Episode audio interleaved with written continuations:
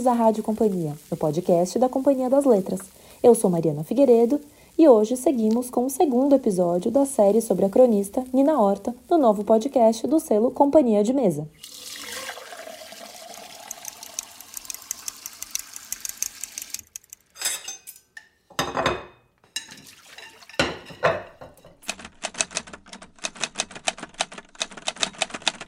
Nina. Gosto de lembrar da Nina, sobretudo na cumplicidade do vamos comer e beber. Torresmos gordos, grudantes ou crocantes, empadinhas de todos os mundos e sabores. Massa podre, massa com banha, massa folhada, azarada, quentes, frias, saído direto da geladeira. Gostava mais de das de camarão com palmito. Carioquice ou coisa de mineiro, sem mar. Frango com pele e pé, de todo jeito, assado, ensopado, recheado, frango da minha mãe, com pescoço e cartilagem para roer os ossinhos, comer com as mãos e lamber os dedos melados. Sorvetes bem cremosos, massinha fresca bem manteigosa, ninha. Caipirinha de caju, muitas para os espumantes, nunca dizia não, muito obrigada. Sua pele branquinha, macia, sempre tão perfumosa. Gosto de lembrar da Nina, colecionadora. Prateleiras de potes, potinhos, potaços, bolos de tantas procedências, panela, panelaço, panelinha, xicrinha de bom café. Lá fora, passeando, as duas galináceas comendo os matos do jardim. Cobrindo tudo os livros.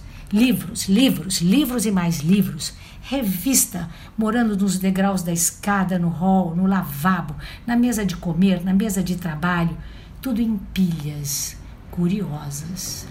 Nas paredes, desenhos, quadros, palavras irreverentes, tudo tão normal. Adoro lembrar da Nina Fashion, extravagante muito chique nos seus linhos brancos e negros, engomados ou amassados, arrastando tudo pelo chão, suas lindas camisas brancas em golas ondulantes, armadas e desarrumadas, conversa dentro em movimentos únicos e só dela. Bolsas vintages, pulseiras fazendo barulho envolventes, mirabolantes, lindas. Nina também quer dizer menina, sabida, traquina, intrigante, perguntante e despistada, seu olhar divertido, de baixo para cima, óculos escolhidos a dedo, na ponta do nariz ou do olfato. Gosto de lembrar da Lina dos seus cabelos brancos de algodão, penteados ou desgrenhados, em coques alisados por gestos de mão, num pra lá e pra cá, fazendo o tipo do momento nossos pequenos desencontros. Acordava tarde, não atendia o telefone. Tinha preguiça de ir a Paris, Londres e Nova York. Sonhávamos estar com ela em Tóquio ou Kyoto. Às vezes era mal criada. Frente a frente com algum cliente da sua coluna, basfejava pelos maus pagamentos. Um horror. Fomos amigas já mais velhas, Certa vez, numa botecagem, me deu um puxão de orelhas de mãe. O porquê? Segredo de Estado. Ficou tudo entre nós duas. E também ficando, fiquei gostando mais dela. Nina, leio sempre os seus livros, devagarinho, conforme o combinado, poemas de cozinhar, mexendo no seu cadeirão mágico de palavras, cozinhando com você, sempre com muita fome, a vida não é sopa. E a gente acabou de ouvir Aninha Soares, consultora gastronômica e chefe de cozinha à frente da Mesa 3 Rotisseria. Para quem não escutou o primeiro episódio, a gente recomenda fortemente que você volte e escute o episódio anterior. Nele, trouxemos histórias deliciosas sobre a Nina Horta e sobre a nova edição do livro Não é Sopa, publicado originalmente em 94, que acaba de ganhar uma nova edição com comentários que a autora escreveu antes de falecer.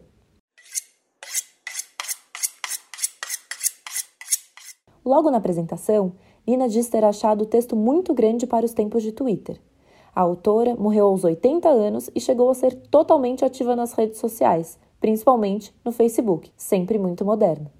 Se no primeiro episódio contamos algumas das principais características dela, agora vamos falar sobre a seleção das receitas do Não é Sopa.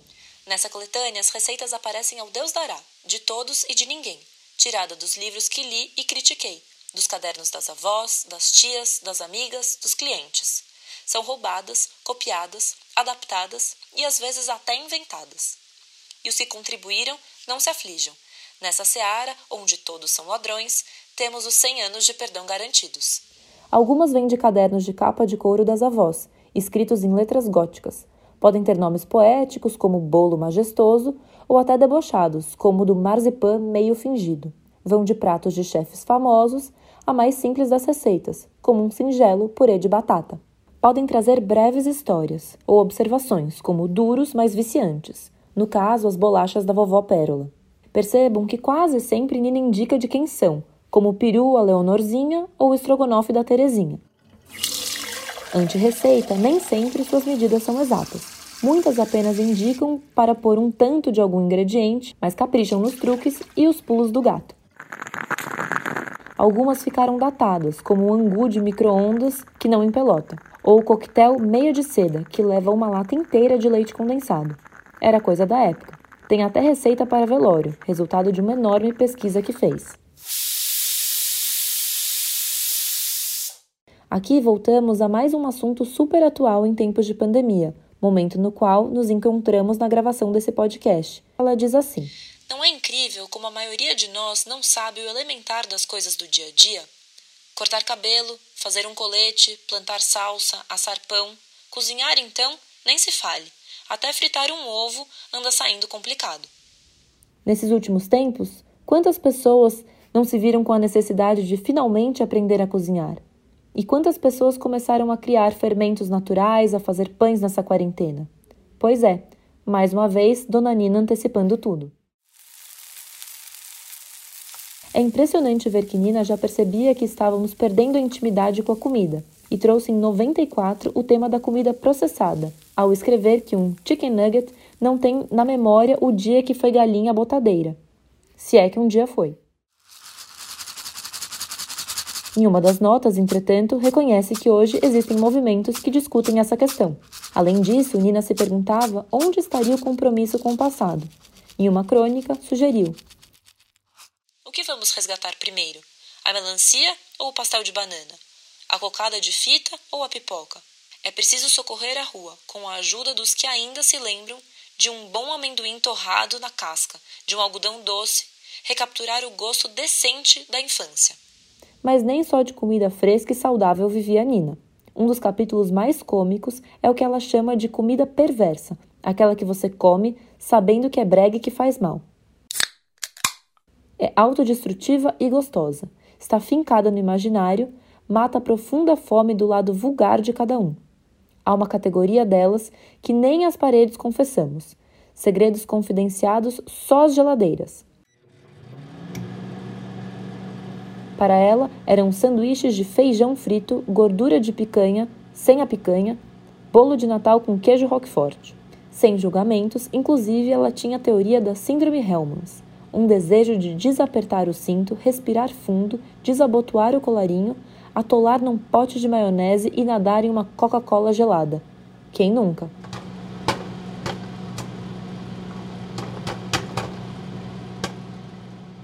Muitos eram os fãs do bom humor de Nina. Luiz Horta, jornalista especializado em vinho e gastronomia, era um deles. Apesar de dividirem o mesmo sobrenome, não eram parentes e sim amigos de longa data. Para mim não tem nenhum esforço em falar da Nina, porque eu converso com ela todo dia. Ela está diariamente na minha vida, seja por escrito, seja pensamento, seja eu citando alguma coisa que ela falou, um caso que a gente passou junto, viveu junto, alguma coisa engraçada, porque a Nina era muito engraçada, então tudo que, que eu me lembro dela é com com alegria e, e com sorriso, e às vezes com gargalhadas também. E saber que vão reeditar não é sopa é uma alegria, porque é um clássico brasileiro da gastronomia, é um clássico brasileiro da crônica, né? é um livro de cabeceira de todo mundo que tem, e é um livro que vai ser de cabeceira de quem ainda não tem. Então, vamos reler, não é sopa. Nem a etiqueta escapou do não é sopa. E por que não se cospem caroços de azeitona longe, com a língua dobrada, num barulho de apito? Nina se pergunta. Nessa entrevista a Magé Flores e Luísa Fecarota, na Folha de São Paulo, uma das poucas que podem ser encontradas em vídeo da internet, ela compartilha uma passagem engraçada. Mas eu nem penso em comer uma asa de frango com garfo e faca, porque se eu for comer com garfo e faca, sou desajeitada. Ela vai voar longe. E, e ele não entende. Ele fica muito mal quando eu pego alguma coisa com a mão. E, e é uma bobagem isso, porque se a minha mão está super limpa, né, eu, eu posso comer minha asinha de frango sossegada. E por falar na Luísa, jornalista que fechou sua coluna durante anos na Folha e idealizadora do curso Nina Horta Literatura de Sensações, vamos ouvir um trecho de seu depoimento sobre como a escrita de Nina inspira o seu trabalho até hoje. Eu tenho um hobby florido igual ao da Nina Horta. Um dia eu vi uma foto dela linda com esse hobby que é da loja de, da marca de pijamas da filha dela, Dulce. E eu encanei com o tal do hobby, eu queria o hobby da Nina Horta. E sempre que eu uso o hobby é como se a Nina tivesse me embalando assim num abraço, aquele abraço meio gordinho, plumas de ganso, um dia de frio. A última vez que eu fui à casa dela foi para buscar esse hobby. E eu me lembro de ter mandado um, um e-mail para ela antes disso. Eu não a vi nesse dia, ela estava descansando. E eu mandei um e-mail que eu reli nesses tempos e morri de saudade. Eu não sei nem se ela chegou a ler, mas eu gosto muito da ideia de que o meu hobby de flores é igual ao hobby de flores que ela tinha e a imagem de estar vestida de Nina, né? Que é um pouco o que eu sempre persegui com as palavras dela. E a ideia de que a obra da Nina é eterna e que, portanto, faz a própria Nina viver na gente é um alento. É como se eu pudesse respirar tranquila e saber a Nina está entre nós e ela pode seguir sendo a minha musa inspiradora. E é o que ela é. Outra parceria duradoura foi com a Maria Eugênia Longo, responsável por ilustrar a coluna de Nina Horta na Folha de São Paulo por anos. Nesse depoimento, a artista comenta o fato dela fazer com que todos se sentissem importantes. Bom, mas ela tinha uma coisa que para mim era muito importante. Ela fazia eu me sentir importante. Ela me considerava uma parceira.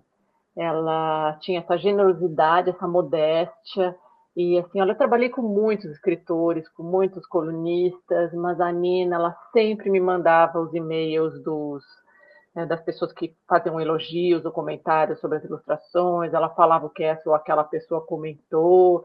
Ela falava dos elogios. Ela me mandava as cartas. Enfim, uma coisa que parece ser muito normal, mas que acontece muito pouco, na verdade. Assim. E ela e ela tinha, falava assim, sempre com aquele humor dela, mas ai, super modesta, eu não sou nada sem você, você é o meu puxa leitor. Ficou muito chateada, assim, algumas vezes quando, uh, quando a coluna perdeu a ilustração, ela ficou super chateada, falou, ninguém mais vai me ler, esse tipo de coisa, ela sempre falava, né? E, e é isso, assim, eu acho que, sabe, foi realmente uma oportunidade, uma sorte que eu tive de ter essa parceira, né? Era como se fosse assim, no nosso caso, um casamento que deu certo. E eu adorava o texto dela e eu acho que ela adorava minhas ilustrações também. Não são poucos os momentos divertidos do livro. Em uma crônica, ela conta que depois de passar dias se alimentando de pratos granfinos na casa de uma tia, Nina confessou para ela que estava com desejo de provar a comida do cachorro. E conseguiu. Arrebatou um pratarrão de músculo cozido que desmanchava de tão macio. Foi um golpe de morte nas pretensões culinárias da tal tia. Então, eu vou te contar uma, uma experiência que eu vivi com a Nina que era fantástica, né, para quebrar todos os, os tabus que existiam. E ela era muito espontânea e gostava de desgourmetizar tudo. Então, ela já veio uma vez aqui na Lapa para a gente comer testículo de galo, porque ela tinha curiosidade. E aí a gente veio num, num bar. E, mas o, o que eu gostaria de contar é que uma vez a gente foi num evento, eu não consigo me lembrar o que que era, se foi um curso, não sei. Sei que a gente foi para casa dela, ficamos lá conversando, daí ela falou pro Marcos, é, meu marido, passar lá depois e que a gente comeria uma pizza e a gente ficou e ela pediu uma pizza de abobrinha. Eu lembro até o sabor, estava deliciosa. Não lembro onde foi que ela pediu, mas foi ali de, de Pinheiros. E, e para beber, ela tinha um vinho Vega Cecília, raro, super caro, que ela tinha ganhado. E ela não, não hesitou é, e pegou e abriu o vinho, que ela estava guardando para uma, uma situação muito especial e né? E era um vinho para ser consumido com a comida, assim, que harmonizasse. E ela não, não quis saber. E, e deu muita risada ainda. Então, eu sei que pode ser uma afronta, né, para quem é do mundo do vinho. E mas assim, a gente super aproveitou o vinho, estava maravilhoso, delicioso e caiu muito bem com a pizza de abobrinha. E foi uma noite muito feliz. Eu tenho muita saudade dessas desses encontros assim com essas ousadias. Ela era muito ousada, muito ousada.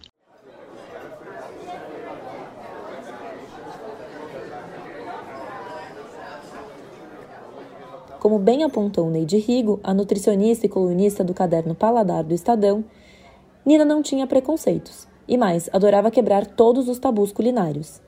Avessa a piqueniques, Nina nunca ia quando era convidada. Dizia que o brasileiro prefere festejar na sala ou cozinha e não às margens de riachos sussurrantes. Mas espremendo a memória, lembrou de um passeio com a escola primária ao Museu do Ipiranga. Cada um levou sua lancheira de couro, seu suco caseiro e vinha arrolhado. Logo na entrada, no saguão imponente, Dom Pedro os esperava. Por qualquer lei da física, sua rolha estourou com um estampido seco de revólver e foi acertar o meio do miolo do imperador. Um tiro bem no centro da testa. Não foi fácil explicar. Outro capítulo engraçado é o que a autora discorre sobre o papilote. Para quem não sabe, ela incentiva os leitores a consultarem as suas avós. E eram os papilotes que se faziam os cachos no cabelo. Pegava uma mecha molhada, apertava dentro de um retângulo de papel dobrado e ia enrolando. O resultado final era uma cabeça de medusa. Mas tudo mudou. Agora servem para aliviar o serviço de quem cozinha em casa. Cozinhar é criativo, é bom. Limpar o fogão é que não é. Trata-se então de uma técnica para cozinhar dispensando as panelas.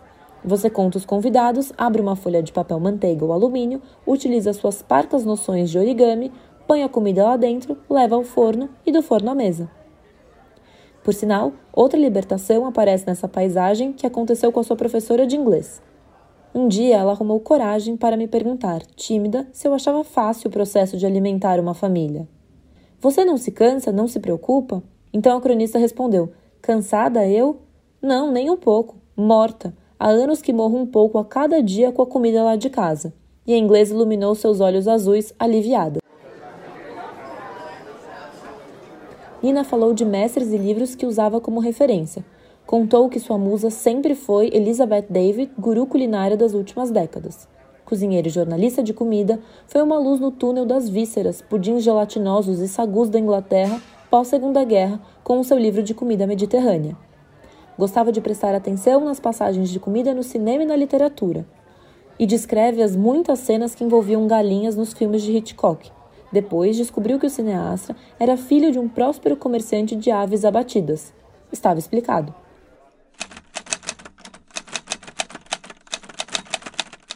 Seu livro predileto era Madame Bovary. Em uma crônica, ela comenta sobre o cardápio do casamento campestre de Emma, a protagonista. Muitas vezes, Nina também gostava de inventar cenas que não existiam para as obras. Sempre envolviam comida, claro.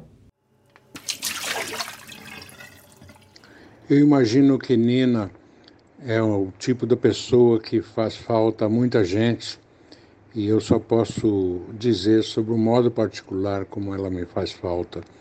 Me faz falta como amiga, como pessoa de relacionamento frequente amigo. Nunca me esquecerei das tardes que passamos em sua casa, tardes de sábado, almoçando, e sempre uma coisa muito agradável e marcante, e também como intelectual. Né? Ela, eu a conheci é, antes mesmo que eu cogitasse escrever alguma coisa sobre sociologia da alimentação.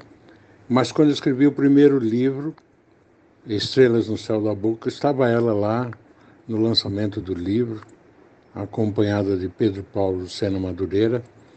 Ela fez uma resenha muito simpática do livro, eu agradeci, e ela, mas ela não me perdoava o que ela achava que eram os erros do livro e dos outros livros também, especialmente a questão da linguagem. Ela achava que eu é, falava me expressava numa linguagem muito sociológica e que eu devia buscar a coloquialidade, é, que, segundo ela, eu atingi só no meu último livro, é, é, sobre a culinária caipira, é, livro sobre o qual ela não teve tempo de fazer uma resenha. Não é? ela, mas ela, em, em comunicações particulares, me fez muitos elogios de, de linguagem que finalmente eu tinha me ligado, me livrado do ranço é, sociológico, né?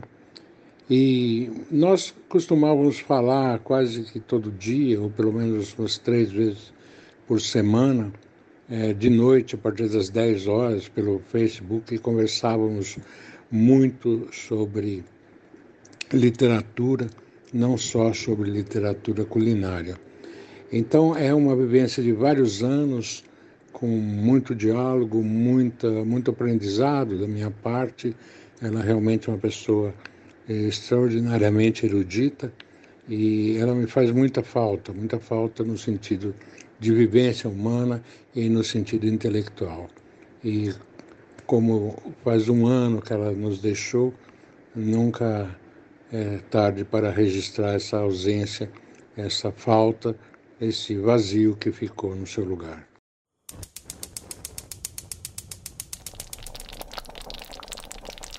Acabamos de ouvir Carlos Alberto Doria, sociólogo e autor de diversos livros sobre formação da culinária brasileira. Infelizmente, na época que escreveu, Nina comentou que quase não existiam livros brasileiros de gastronomia e achava no mínimo estranho saber mais sobre a cozinha inglesa do que a nossa própria. Hoje, esse cenário começou a mudar, mas ainda há um bom caminho a percorrer. À época, ela destacou o livro Frutas Brasil Frutas, de Silvestre Silveira, à primeira vista, ela comenta que teve uma sensação de déjà vu já ter comido aquela fruta, só que não sabia quando e onde. São muitas, como aracá, bacuri, biribá, pitomba, umbu. Estão todas no inconsciente coletivo tropical, como nomeou. E provoca logo depois: ganha um prêmio quem souber o nome de 10. Talvez por isso a comida brasileira é também desconhecida dos próprios brasileiros. Tem uma frase ótima que ela discorre sobre isso. Que país engraçado, onde as frutas nativas são exóticas para o seu próprio povo. Um bebê urbano pode tomar suco de kiwi todos os dias e passar a vida sem provar um mingau de mandioca com açaí. As crônicas dedicadas ao Brasil são um destaque à parte. Nina já filosofava sobre o que estava acontecendo com nossas raízes. Ela questiona: sobrou alguma coisa de pajé na nossa cultura? Meu Deus, somos brasileiros ou uma raça híbrida que não sabe nomear seus comes e seus bebes. Inclusive, a autora menciona bastante no livro um simpósio de comida e culinária que ocorria na Universidade de Oxford, que reunia anualmente a nata da cozinha e da academia. O tema de 94 foi a extinção dos alimentos e apresentou ingredientes, técnicas e pratos em perigo e a dificuldade de resgatá-los. Mal Nina sabia, naquela época, que o Brasil iria se tornar, enfim, valorizado dentro e fora do país. Entre os chefes que iniciaram esse movimento está Alex Atala, outro que levou puxões de orelha e recebeu incentivos da cronista. Eu tenho saudade de esperar quinta-feira para comprar a Folha de São Paulo e abrir a coluna da Nina. Quem viveu sabe o que eu estou falando. A Nina, nesses anos, esbanjou conhecimento, generosidade, respeito, valor, comida de alma, cozinha de afeto. A Nina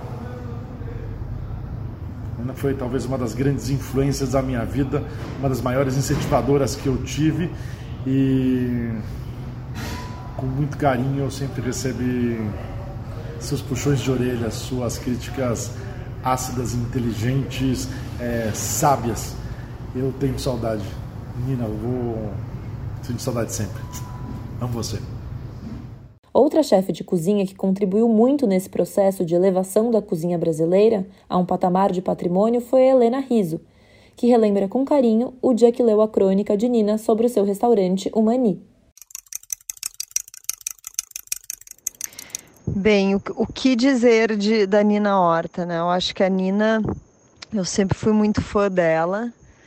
É, acho que os, enfim, a literatura que ela faz sempre foi uma literatura e será né, atemporal. Então, acho que qualquer época que a gente leia, que abra o, livro dela, das crônicas, a gente sempre vai, enfim, sempre vai se identificar, sempre vai rir. Né? Eu acho que ela tinha um humor muito bom.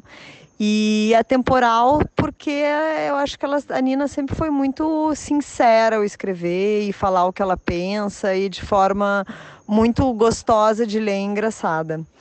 E eu acho que para mim assim quando quando ela foi no Mania eu lembro que ela foi eu acho que devia ser o que o segundo terceiro ano de restaurante que ela foi com o Luiz Horta foi comer o menu degustação e eu fui na mesa, conversei com ela e eu ganhei um presente depois, que foi uma, uma crônica dela sobre, sobre essa experiência. E foi, foi o texto mais lindo que alguém já escreveu, assim, sobre, sobre o meu trabalho. E eu tenho, inclusive, emoldurado o texto. Melhor que qualquer prêmio que eu possa ter ganho em toda a minha vida. E porque eu era fã dela, né? E admirava muito. E, enfim... E, e é isso, muita saudade da Nina, e mas ela deixou aí esse, esse legado maravilhoso na, na, na gastronomia, dos escritos dela. E, e é isso, e, ela, e eu tenho uma pulseira que ela me deu de presente também, que é linda, né? Que ela falou muito, falou no, na coluna, falava que que a minha a minha cozinha era muito lembrava muito joalheria assim. E, e, eu sempre tive uma coisa eu sempre achei assim ela sempre me lembrou um pouco minha avó assim um lado meio bruxa. Enfim por ela lembrar muito da minha avó eu acabei dando para ela de presente também uma bolsa que a minha avó tinha me dado que era uma bolsa de pele e uma bolsa de couro assim e enfim é isso assim. Eu guardo guardo esse esse momento, essa nossa troca que a gente teve. Não foram, eu não, não, não, não encontrei muito a Nina, assim, mas essas vezes que ela foi no restaurante foi sempre muito, muito especial e eu tenho um carinho enorme por ela, assim, um respeito, então nem se fala. Ela dizia não levantar bandeiras, mas a cada crônica trazia, de forma levíssima e cheia de graça, temas importantíssimos, como a identidade culinária de nosso país. A solução, ela sugere. Um primeiro passo seria o autoconhecimento. Aquele que quiser ser visto como um culto tem que acreditar na sua cultura, ter orgulho dela. No ano que vem, vou prestar atenção no Brasil e ficar em paz com a minha consciência alimentar. Ó Pátria Amada!